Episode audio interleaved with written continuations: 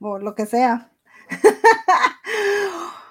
Hola, ¿cómo están? Buenas noches, bienvenidos a nuestro podcast Amigas y Rivales, hablando de real estate. Yo soy Sandra Román, soy agente de bienes raíces aquí en Long Island y estoy como todos los jueves que estamos juntas con mi amiga Tania Frometa. Hola Tania, ¿cómo estás? Hola Sandrita y hola a todos, ¿cómo están? Mi nombre es Tania Frometa, soy agente de bienes raíces con Michael J. Watson Associates en iSleep, Long Island, New York. ¿Y dónde te encuentran? Bueno, siempre, me tienes que regañar. Yo siempre te regaño, porque siempre se te olvida. Me encuentran en Instagram y en Facebook como Tania Homes LI y como siempre les digo, visiten mi website www.taniahomesli.com para que puedan no solo chequear todas las propiedades en venta en Long Island y en Hudson River Valley, y además eh, tienen una herramienta súper buena para poder determinar el valor de su propiedad, hacer un estimado del, em, con propiedades comparables en el área para más o menos saber por cuánto sería un buen precio de venta de su propiedad. Bueno, y a mí me encuentran como Sandra Román Real Estate en Instagram, como Sandra Román Real Estate en YouTube y en Facebook. Si nos están viendo en YouTube, suscríbanse a mi canal, denle clic a la campanita, déjenme su comentario y compartan esta información si saben de alguien que está buscando casa y le puede servir. Compartan información. Estamos en vivo el día de hoy en los canales de en los canales, ¿eh? En las páginas de Facebook, en la mía, el burro por delante. estamos en la página de Facebook de Tania y estamos en la página de Facebook de el podcast de Amigas y Rivales. Síganos en todas las redes sociales de Amigas y Rivales. Estamos en Instagram y en YouTube también están todos los demás episodios y estamos en Facebook. En todos lados nos encuentran como amigas y rivales hablando, porque hasta, eh, hasta ahí cupo. y también, si no nos quieren ver, nos pueden, bueno, nos pueden ver también ya, ¿eh? Y escuchar en Apple Podcast, en Spotify nos pueden ver, ya, ya se pueden ver los videos en Spotify y nos pueden escuchar en Google Podcast si no nos quieren ver, nos pueden ir escuchando por ahí. ¿Y cómo andamos? ¿Bicis, bicis? Bicis, bicis, eso es bueno. Bicis, bicis good. Bicis good. ¿De qué vamos a hablar el día de hoy? Hoy vamos a hablar de un tema que nos preguntan bastante a menudo, sobre todo por los primeros compradores, que es la diferencia entre la inspección de la propiedad o home inspection y la tasación o avalúo, como le dicen en México. Yo lo conozco como avalúo, discúlpeme, o apreciación, o yo no sé, pero yo lo conozco como avalúo. Sí, pero esa es la riqueza del español, que usamos palabras diferentes o a veces una misma palabra significa cosas diferentes. Uno tiene que tener cuidado a veces con lo que dice. Sí, ya sé. ¿Y qué más? Entonces, a ver, em, nada, para empezar, porque yo creo que em, eh, lo, más, lo primero, como es el primer momento, que pasa durante la transacción es saber qué cosa es la inspección. ¿Nos puedes explicar un poquito, Sandrita? Ok, vamos a ver primero qué es la inspección y después vamos a hablar cuál es la diferencia entre la inspección y la, el avalúo de la casa.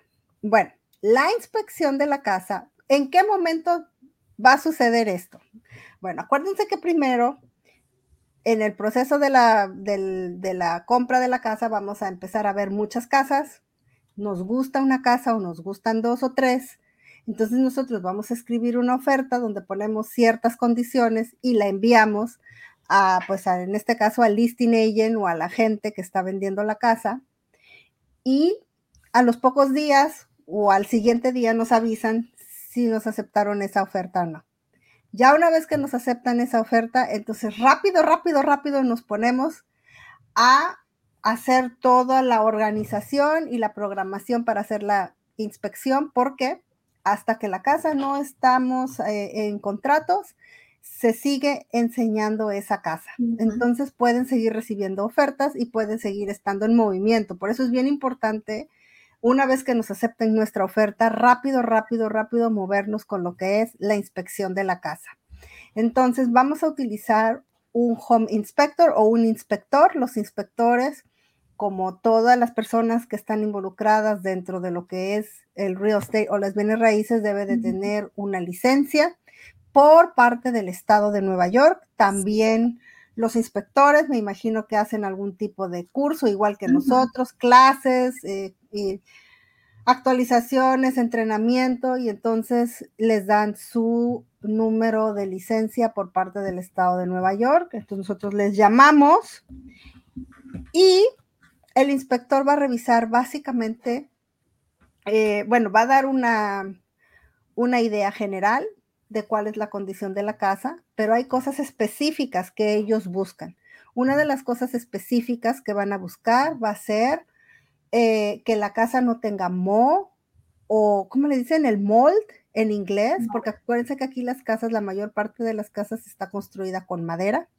Entonces hay mucho mo en la madera y hay muchos animalitos que comen madera, que son las termitas. Entonces también buscan que no, que no esté los animalitos comiéndose la madera de la casa, que no haya eh, termitas en la casa, que no haya infestación de algunos otros animalitos de ratones o de cualquier otra, cucarachas. Aquí yo no he visto mucha cucaracha, pero ratones, que no haya infestación en la casa que todo lo que sea lo eléctrico de la casa esté eh, bajo los códigos actuales que están rigiendo en el, en el estado, en el town.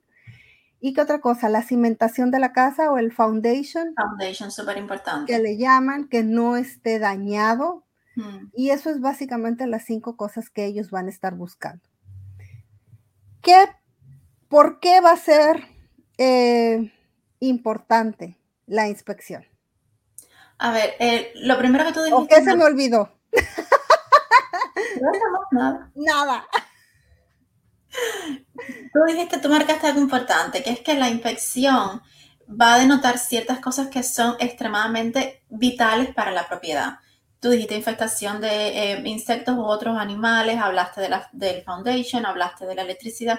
Yo, mira, de hecho, ahora que me acuerdo, eh, una casa que teníamos cuando estaba en mi, en mi compañía anterior, ¿dónde era? En West Isley. Tenía cable, toda la cablería de aluminio, que eso se utilizaba mucho en los años 50 y 60, y mm. después de, después de los, creo que de los 80, si no me equivoco, no estoy segura, pero en algún tiempo se fue, se fue quitando eso, se volvió ilegal la, eh, la cablería de aluminio por problemas, tú sabes, seguridad y todas esas cosas, y hubo que hacerle todo el tendido eléctrico nuevo a la casa. Ah. Pero bueno, lo hicieron. y, también vamos a hablar, ¿no? Hay cosas que se negocian dentro del contrato, que es lo que vamos a hablar más adelante, y hay cosas que son por seguridad que se deben de componer, pero ¿por qué más puede ser importante? Eh, eso es una cosa, te va a decir las condiciones que tiene la casa, las condiciones reales, porque el inspector va a chequear con extremo detalle, extrema profundidad toda la casa, o un buen inspector lo va a hacer. horas de inspección o más. He tenido casas más grandes que han estado cuatro horas. Hay cuatro horas. Sí. O también depende de la condición, ¿no? Porque de las condiciones de la, casa, la inspección que tuvimos hoy, la casa era muy grande, mm. pero fue construida en el 2008. Y no tenía casi problemas. Yo no estaba, la, la, casa que tengo ahora bajo contrato en East North, porque si Dios quiere cerramos la semana que viene. Nos estuvimos como tres horas y algo haciendo la inspección. Una casa grande, pero una casa con malas condiciones constructivas y obviamente... muchos detalles. Muchos detalles. Entonces, obviamente es una casa que es comprada con esa idea, con un rehab loan, o sea, es comprada en malas condiciones para repararla. Pero aquello tomó tanto tiempo que fue, y sí, nos demoramos muchísimo. Pero entonces la idea es esa, la idea es que el inspector va a con mucho, mucho detalle, mucha profundidad la casa, te va a decir aquellos elementos que son extremadamente importantes para evitar la casa que tú mencionaste antes, pero también te va a alertar de ciertas cosas que te tienes que encargar a mediano y largo plazo. Digamos, esta unidad de aire acondicionado central de tal año ya está descontinuando, se descontinuó la marca, o sabes que en algún momento tienes que ocuparte de eso con unos 3 años o 5 años, o el techo tiene 15 años, está a la mitad de la vida, tú sabes que tienes que proyectarte a largo plazo para el techo, pero te lo va diciendo. Entonces son cosas súper importantes que te va a alertar y Lo otro que para mí también tiene mucho valor es que... bueno, que ese tipo de cosas no te van a sacar de la negociación, pero es nada más para que tú sepas qué es lo que... Que eso es también la diferencia entre un buen inspector y un mal inspector, porque a veces el inspector asusta al cliente por detalles o por cosas que realmente no, son, importantes para lo que es la inspección. Y entonces el cliente se asusta, se sale de la negociación y te echan a perder una negociación que no tenía sentido porque asustar al cliente. Entonces también es importante que el, que el, inspector sea un buen inspector y que sea consciente de que sí y que no. Por ejemplo, el inspector con el que nosotros trabajamos, con Mike Posada, el, reporte de la Saludos, Mike. Saludos, no has querido venir, está pendiente, Mike. Entonces, que él prepara reporte así con mucho detalle y además también prepara una lista, como un, un checklist para el final walkthrough. So, él también prepara a los clientes para cuando vayan a hacer el recorrido, el recorrido final por la casa antes del cierre, para que sepan qué es lo que tienen que revisar para estar seguros que la casa sí estaba real, está en ese momento en las mismas condiciones en que estaba cuando hicimos la, la inspección. inicial. Yo no estoy segura que todos, que todos los inspectores hagan eso, pero bueno, eso es una, eso es una cosa súper importante. Y son detalles por los cuales la inspección es, em, es realmente vital. Y como yo te decía, te prepara para lo que vamos a ver después, que es la, la tasación, porque te va, a te va a denotar ciertas cosas que pueden ser un red flag o consideradas como un peligro o como para el banco a la hora de tocarte el préstamo, porque el banco tiene que estar seguro de que si invertir dinero en ti, la casa no va a ser un riesgo. Entonces, eh, también muchas de las cosas que tú vas a ver en la inspección van a ser una alerta para y vas a tenerla que entonces que negociar o tratar o remendar antes de que llegue la tasación o antes que llegue el cierre, depende.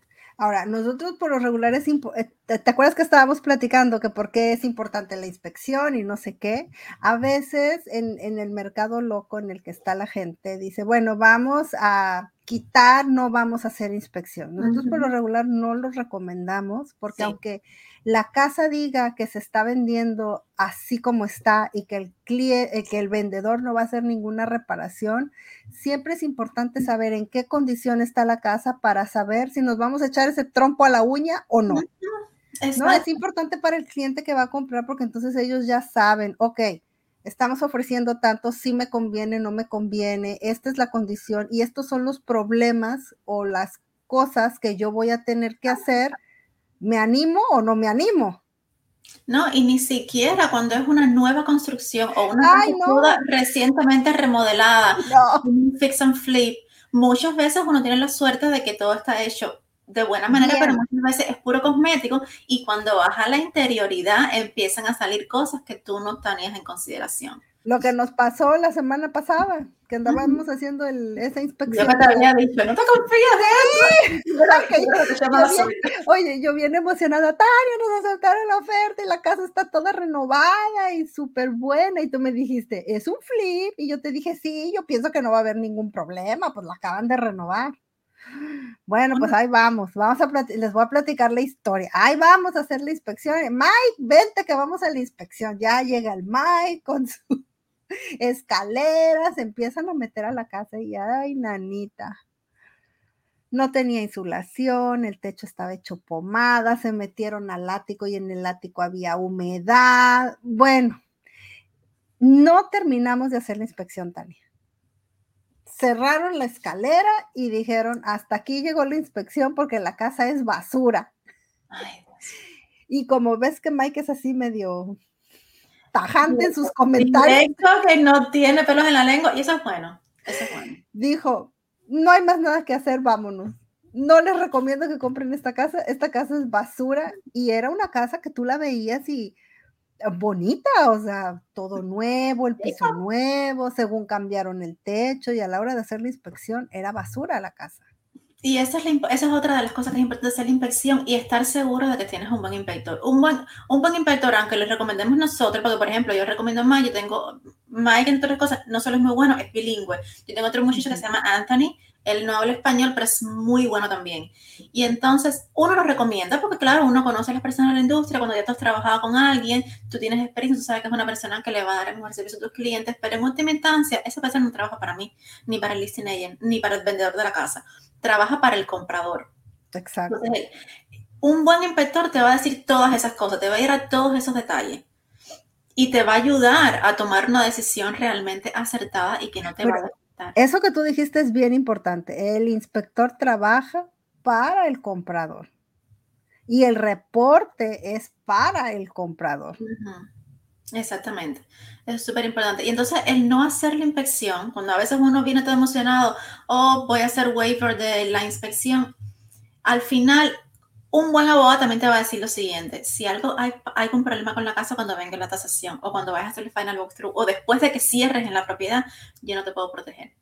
Porque tú decidiste no hacer la inspección. No hacer la inspección. Es a tu cuenta y riesgo. Entonces, yo, yo una sola vez he tenido o he vendido una casa que, hemos, que hicimos waiver de la inspección, una casa de hecho en Mastic, pero la razón por la que lo hicimos es porque hicimos el appraisal beforehand. Entonces, vino el, apenas recibimos una oferta aceptada, vino el appraisal, fue un trato que hicimos con el banco, vino el appraisal eh, enseguida y antes de ir a contrato ya teníamos el... ya tenían el avalúo de la appraisal. Que de todas maneras, lo vamos a hablar después, el appraisal no va a tanta profundidad como el comprado, pero por lo menos que vimos que todas las condiciones de las básicas de la casa estaban buenas y el precio era adecuado, pues seguimos adelante. Pero yo creo que esa fue la única razón que me hizo a mí decir, ok, está bien. Porque era una exigencia del listing y mis compradores querían sí o sí o sí, y como por lo menos teníamos ese reporte preliminar del, del tasador, yo dije, bueno, ok. Pero aún así, era hasta, El día final con la garganta aquí porque te parece que va a pasar algo y que tú no sabías. Entonces, uno siempre, y aunque sea un mercado como este que estás desesperado para comprar, que los compradores, o sea, los vendedores y los listing están poniendo cualquier cantidad de, de requisitos, aún así no es recomendable. O fíjate, aún que, aún que tú le hagas wave o que digas no lo voy a tomar en cuenta para la negociación, Siempre se recomienda para que tú tengas idea, como dije antes, eh, qué torito estás metiéndote. Aunque, aunque aceptes coger la casa así, es como esa casa que te digo de East Northport. eso es un, un rehab loan, quiere decir que tú la estás comprando en malas condiciones y el banco te va a dar dinero no solamente para comprar la casa, sino para repararla. ya tú sabes que la casa está en malas condiciones. Está hecha pomada la casa. De todas maneras, nosotros hicimos la inspección entre otras cosas, porque también mis clientes tienen que saber, tienen una idea de qué es lo que tienen que reparar en la casa y todo. Claro. Y además, si es mucho más de lo que tú te imaginabas, te del presupuesto, pues tú tampoco quieres entrar en eso.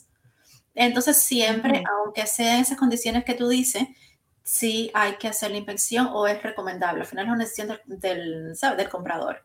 Y cuando el, cuando el vendedor, cuando el listing te pide eso, lo que yo hago es, yo le digo, esta es la condición tú aceptas o no aceptas. Mi recomendación es haz la inspección, pero está tuyo.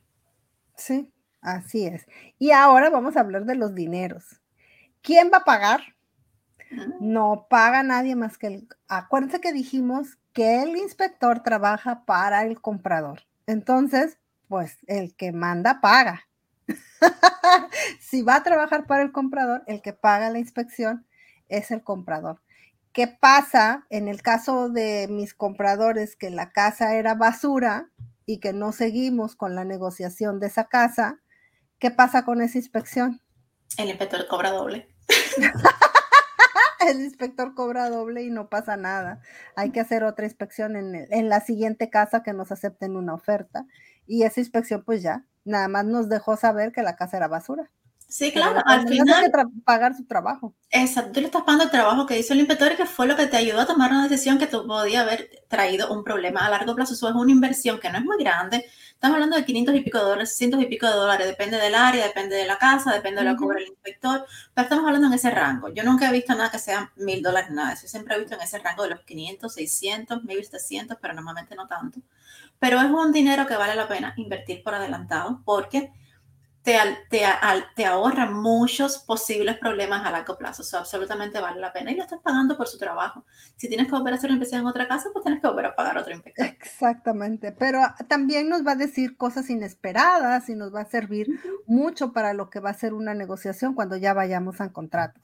¿Qué pasa después? Ya una vez que se hizo la inspección, ya el, estuvimos las 40 horas en la casa revisando todos los detalles ¿qué es lo que sucede?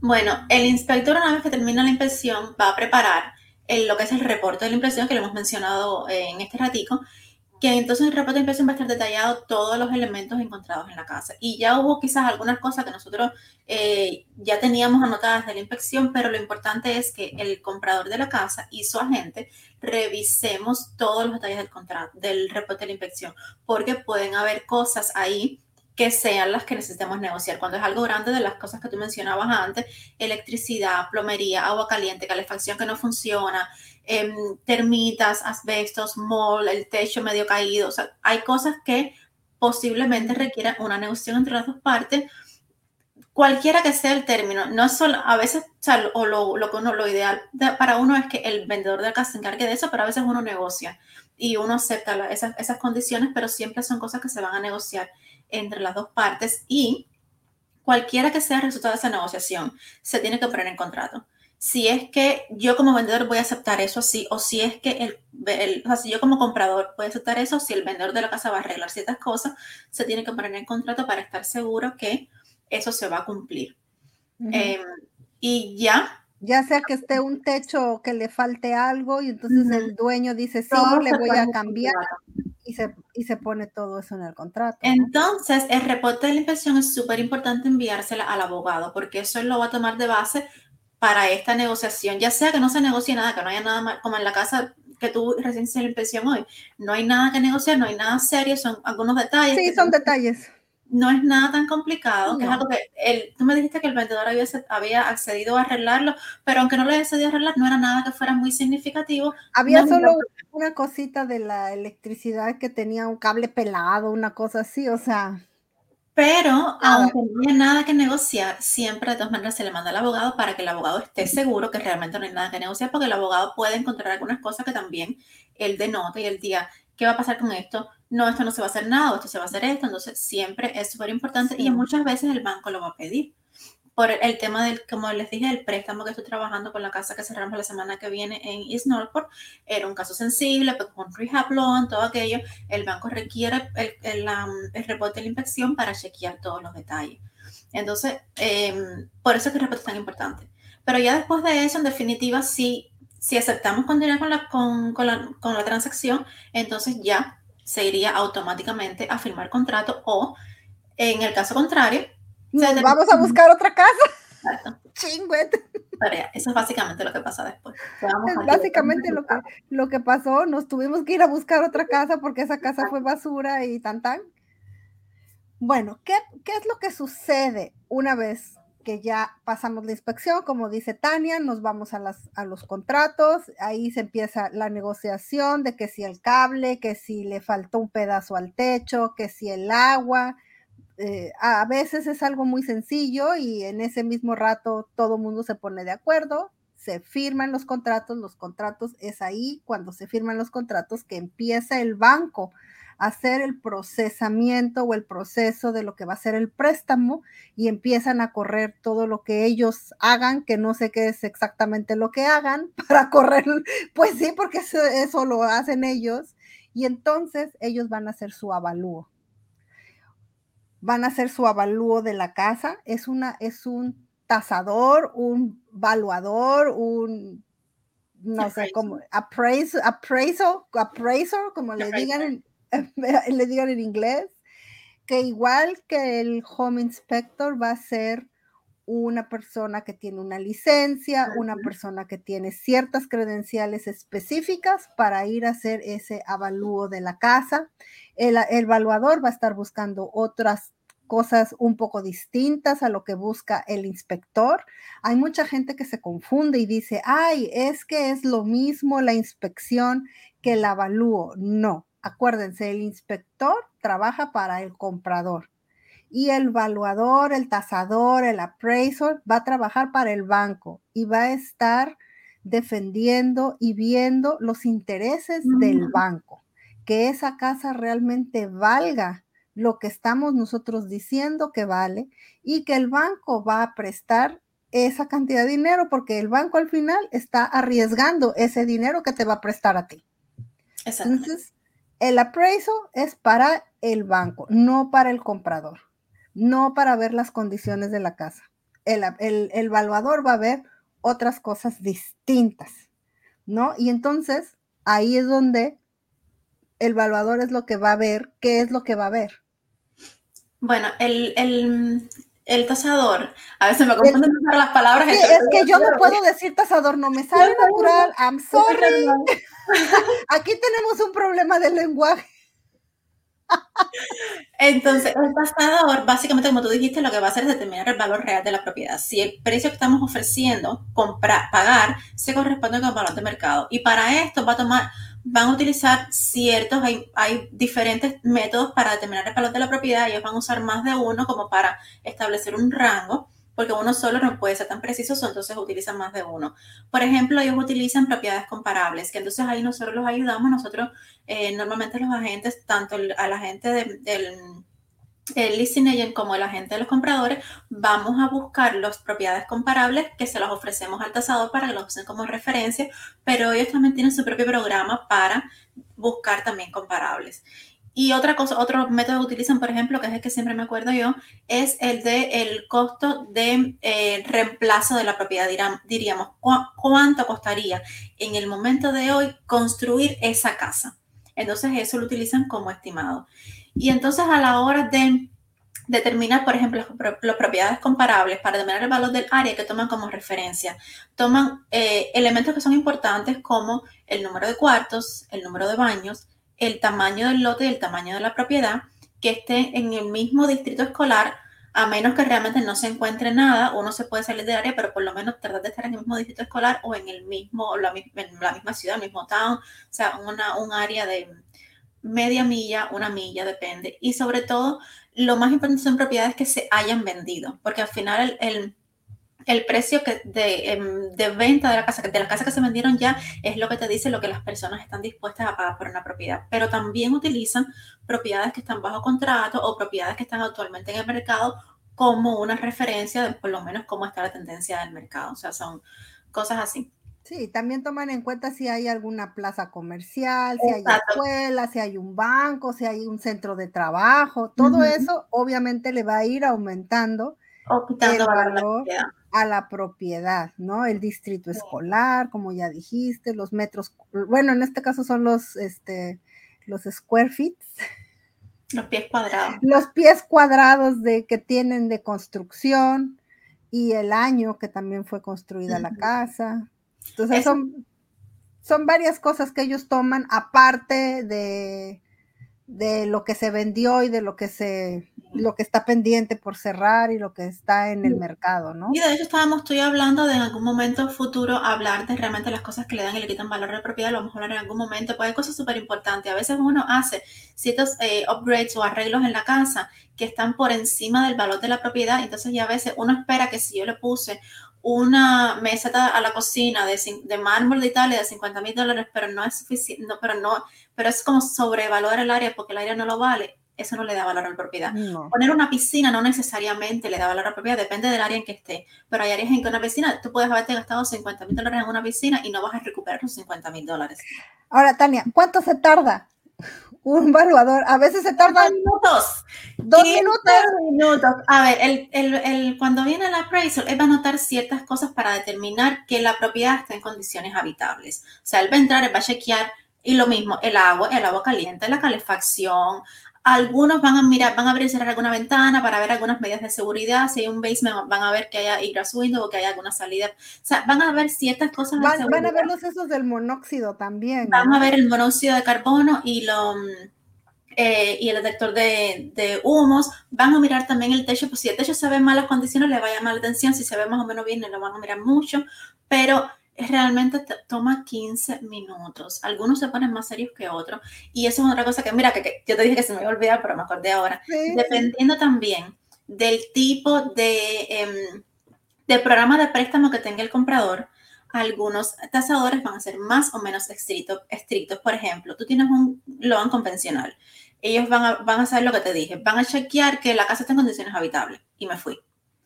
Pero si es un FHA o un VA Loan, como son programas del, que, donde las agencias de gobierno están, están involucradas y las agencias de gobierno están asegurando o garantizando esos préstamos, pues entonces el tasador va a ser mucho más estricto, a veces excesivamente, no te voy a mentir. Pero bueno, ellos tienen que garantizar que la casa tenga muchas mejores condiciones habitables que una casa que sea por un loan convencional. No estamos hablando de, que la cocina sea linda y el baño sea lindo, no es eso es las condiciones de la casa son mucho más estrictas y van a chequear muchas más cosas que un loan convencional. Entonces uno tiene que saber también como, eh, cuando, como listening a la hora de aceptar una oferta y como el, el agente del, del, comprador, tienes que saber qué tipo de, préstamo tú estás tratando y qué son las cosas que son importantes de negociar. Hay cosas que si tú estás en un convencional no te interesa pedirle al, eh, al dueño de la casa después de la inspección, pero otras cosas que para ti van a ser importantes. Por ejemplo, estoy hablando mucho, pero bueno, por ejemplo, yo tengo ahora un video. Yo estoy calladita aquí. yo tengo un video ahora que es un préstamo para veteranos, uno de mis clientes estamos bajo contrato. Nos tomó mucho tiempo la negociación, no solo porque la casa tenía algunos, algunos problemitas, sino también porque tú ya sabes, tú ya sabes de antemano que el tasador va a ser mucho más estricto por tratarse de un préstamo para veteranos que es garantizado por el gobierno, que es 0% down payment, 100% el préstamo cubierto por el banco entonces ya tú sabes que va a ser mucho más estricto. Y entonces ahí tanto la listing agent como yo y los abogados pues negociamos con muchísima más profundidad todos los detalles que tenía que estar en la casa para que estuviera lista para la, para la tasación, mucho más con, con, cualquier otro lo eh, convencional que yo haya hecho antes, y mucho, mucho más que hasta un FHA, porque VA es mucho más complicado. Entonces, esas son cosas que tú tienes que saber también a la hora de, de prepararte para el appraisal. Ahora, también hay que decir que quién va a ir a hacer el avalúo de la casa es un misterio. Nadie sabe, ni siquiera la persona que está ayudando con la hipoteca o con el crédito hipotecario sabe. Es una persona que asignan eh, de forma aleatoria, no tiene comunicación con nadie, simplemente te dicen el, avalúo de la casa va a ser tal día, tal fecha, a tal hora, y uno tiene que estar ahí y te puede tocar una persona súper relajada o te puede tocar una persona súper estricta, es lo que te toque.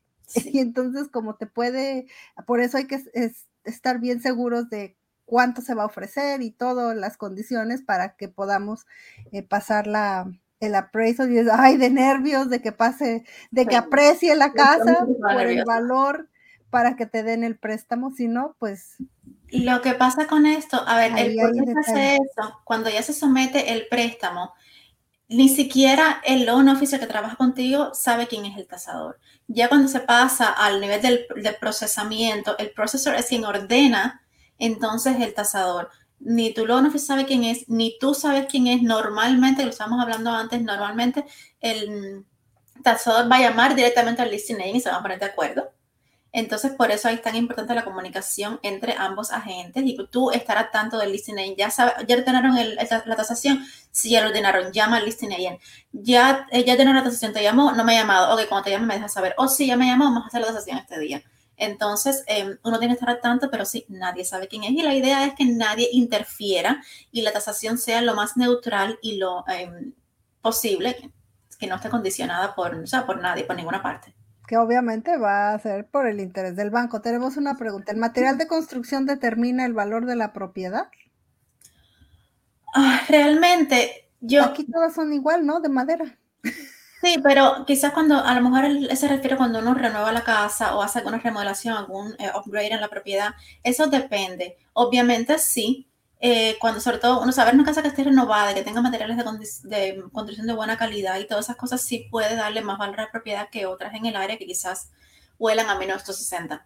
Pero como yo dije antes, depende, también tienes que ser realista en qué área tú estás, cuáles son los valores relativos del área de la propiedad, porque aunque tú pongas materiales de construcción y le des un, y tu gasto de haber renovado esa propiedad sea de materiales de un millón y medio de dólares, cuando las casas en la propiedad se venden por medio millón, tú no puedes esperar que ese material que estás usando realmente le haya dado valor a la propiedad. So, uno tiene que hacer ese tipo de inversiones de manera eh, consciente y realista para el área que estás, no siempre determina em, el valor de la propiedad, a veces te excedes. Que eso, eso, es, un, eso es, un, fallo muchas veces con las personas que renuevan. Sí, sobre todo, por ejemplo, en las cocinas, que ponen unas cocinas con cosas muy elevadas, con materiales muy específicos, con materiales a lo mejor muy de tipo de, de, cocina así como tipo chefs o tipo así, pues realmente no le va a traer mucho valor a la propiedad. si es que está una casa de este tamaño en un área donde las casas valen tres pesos, pues. O a la inversa, si estás en un área que tú sabes que es de luxury, o sea, casas de un millón, dos millones de dólares. De lujo que le llaman. Si quieres que tu casa tenga un valor que esté cercano a los valores del área, pues tú tienes que entonces ponerle materiales que sean un de poco lujo. más caros para llegar a valor, porque de lo contrario, aunque tú después quieras quisieras vender tu casa en algún momento por uno o dos millones, si los materiales de la casa no están comparables con el nivel del mercado, pues no vas a lograr apreciarlo. Entonces, a veces sí determinan. No, y él dice, porcentaje aproximado, yo no creo que es por porcentaje. Yo creo que uno tiene que determinar que mm, la, como la reparación que está haciendo la casa o el upgrade sea realmente inteligente y esté de acuerdo con, con el mercado. Y de ahí viene el saber seleccionar realmente el, los materiales de construcción que vas a usar para renovar tu casa.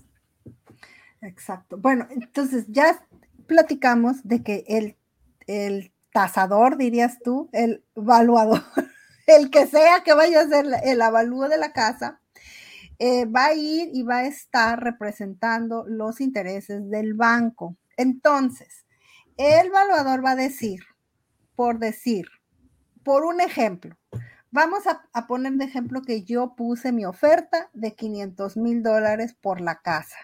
La casa valía 450 mil, nosotros pusimos una oferta agresiva de 500 mil. Entonces el banco o el evaluador del banco va a ir, va a ir a revisar la casa, va a ver los comparativos, va a ver qué es lo que hay ahí y va a decir, esta casa sí vale los 500 mil o no vale los 500 mil el banco nada más te va a prestar 560 mil, por decir un ejemplo. O 460 mil, 400, mis, mis, matemáticas me, me fallan. Nada más te vamos a prestar 460 mil o el, el, banco o el, el evaluador dice la casa vale 480 mil por decir.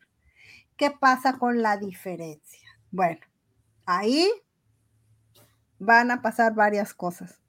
Número uno, se puede negociar con el vendedor, ya sea que el vendedor se baje a los 480 mil, que es lo que está diciendo el banco para que mi, para que mi préstamo siga adelante, o si yo tengo un poquito de dinero, el vendedor se baja un poquito a los 490 mil y yo pongo, él pierde 10 mil de los 500 originales que nosotros habíamos puesto en nuestra oferta y yo pago 10 mil más, que es la diferencia entre esas dos cosas. Y llegamos a un punto medio de 490 mil. La otra es pagar la diferencia completa. Si el banco nada más dice yo te voy a prestar 480 mil, entonces el comprador tiene que pagar la diferencia de su bolsa. Serían los 20 mil dólares que faltan de los 480 a los 500 mil que yo hice en mi oferta inicial. La tercera opción nos salimos de la negociación siempre y cuando en el contrato yo haya puesto una cláusula que diga que si la casa no aprecia por los 500 mil, mi comprador se puede salir de la negociación sin, sin una penalización. Eso se llama esa es otra. Appraisal contingency. Appraisal contingency. ¿Y qué otra opción hay que se me haya olvidado? No, realmente esas son las, tres posibles opciones. Lo que pasa es que algo que tú dijiste cuando hablaste de la segunda opción de poner la diferencia cash, realmente en este mercado, que está tan interesante, todavía está interesante. Todavía, pero yo sigo insistiendo que está cambiando. Está cambiando, definitivamente. Lentito, pero está cambiando. El asunto es que ya uno, como uno está poniendo sus ofertas tan agresivas, uno ya la mentalidad es voy a poner 10, 20, 30, 40, 50 mil por encima del precio de venta. Tú estás previendo que a lo mejor la casa no aprecia. Y el listing agent te va a preguntar, ¿qué pasa si la casa no aprecia? ¿Tú tienes dinero para, para mm, eh, hacer la diferencia? O a veces uno mismo, ya tiene de antemano negociado con su comprador y él sabe cómo está el mercado y dice, yo voy a poner la diferencia de cash o yo tengo hasta 10 mil para poner de diferencia si viene por debajo el, la tasación. Entonces ya uno en este mercado tan loco ya tiene, ya tiene esa como una posibilidad.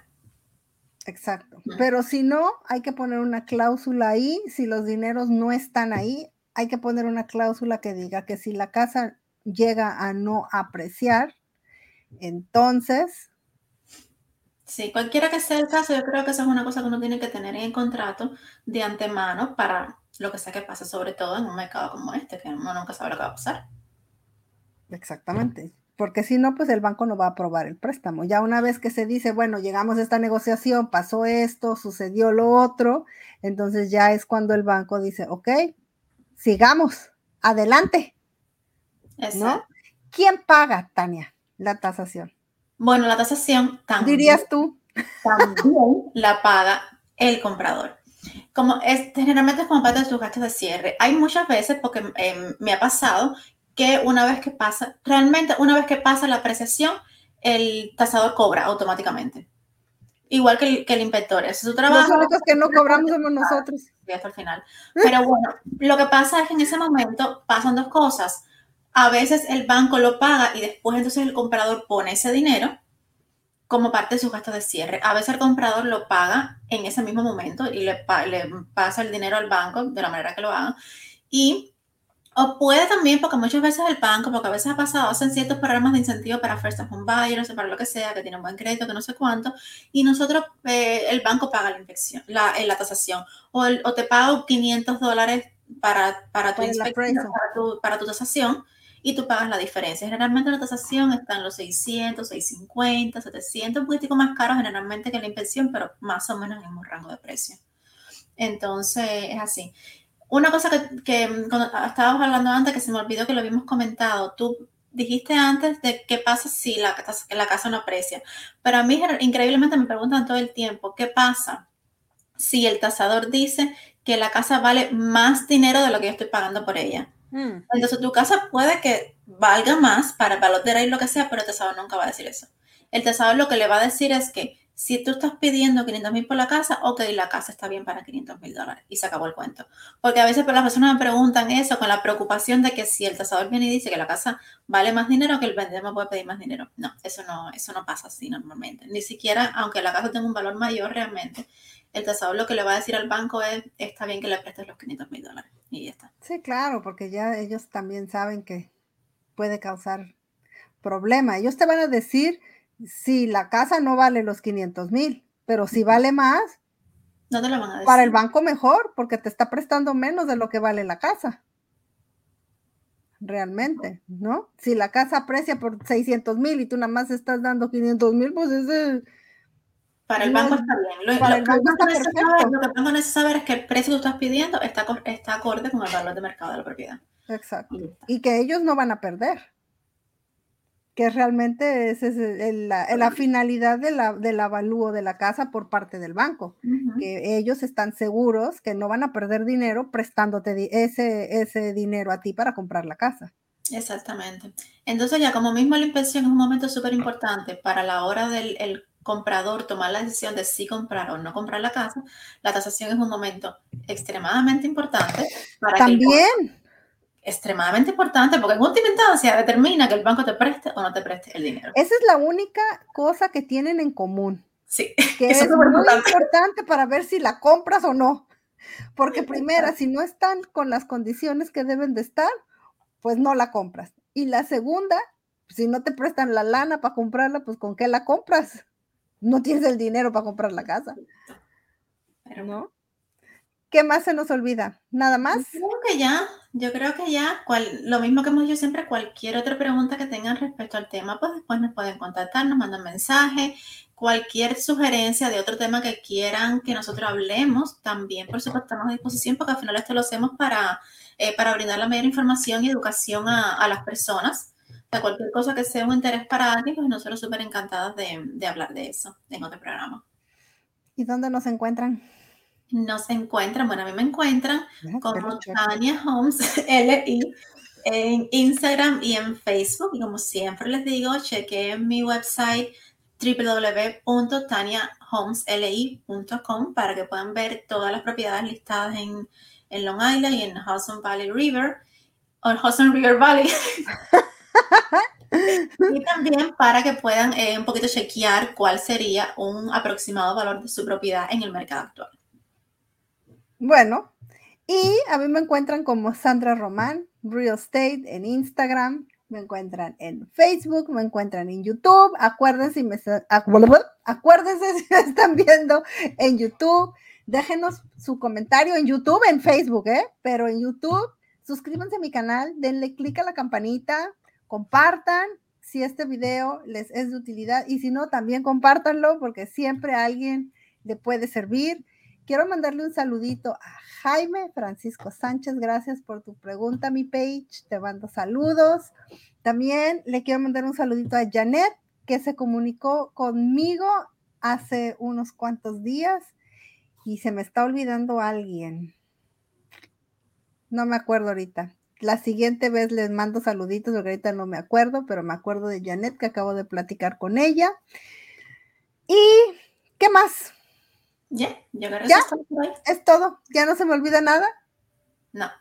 Ah, sí se me olvida. Estamos ah. en el, estamos el podcast de Amigas y Rivales. Síganos en nuestras redes sociales. Nos encuentran como Amigas y Rivales Hablando, así, arroba Amigas y Rivales Hablando en Instagram. Estamos en YouTube, estamos en Facebook. Ahí ponemos información a veces más seguido, a veces menos seguido. En YouTube van a encontrar los, de, los otros este, videos pasados. Si nos quieren ver en Spotify, ya nos pueden ver en Spotify o nos pueden escuchar en Spotify, nos pueden escuchar en Apple Podcast y nos pueden escuchar en Google Podcast si no nos quieren ver. Nos pueden ir escuchando porque si hablamos mucho, pues nos escuchan. Y nada más, nos vemos la próxima vez Sí, desearles que pasen un feliz holiday, porque ahora viene el feriado de Memorial Ah, sí, es cierto. Este fin de semana. Se supone que es el primer fin de semana que uno celebra como que empezó el verano. Exacto. Parece que está bueno el clima, súper contenta. Yo tengo que trabajar, pero no importa, va a estar bueno el clima. Yo también voy a trabajar, tengo que enseñar unas casas, entonces sí, es el, es el, el, el día, el fin de semana largo y eh, todas las albercas las abren precisamente para estas fechas. A la playa, bueno, al menos aquí en Nueva York, ¿verdad? Porque antes hace un frío de la patada, pero ya según que para estas fechas ya está bueno el clima. Y nada, nos seguimos nos viendo. En la próxima aventura. Y nos vemos en la siguiente. Adiós. Déjame, les termino.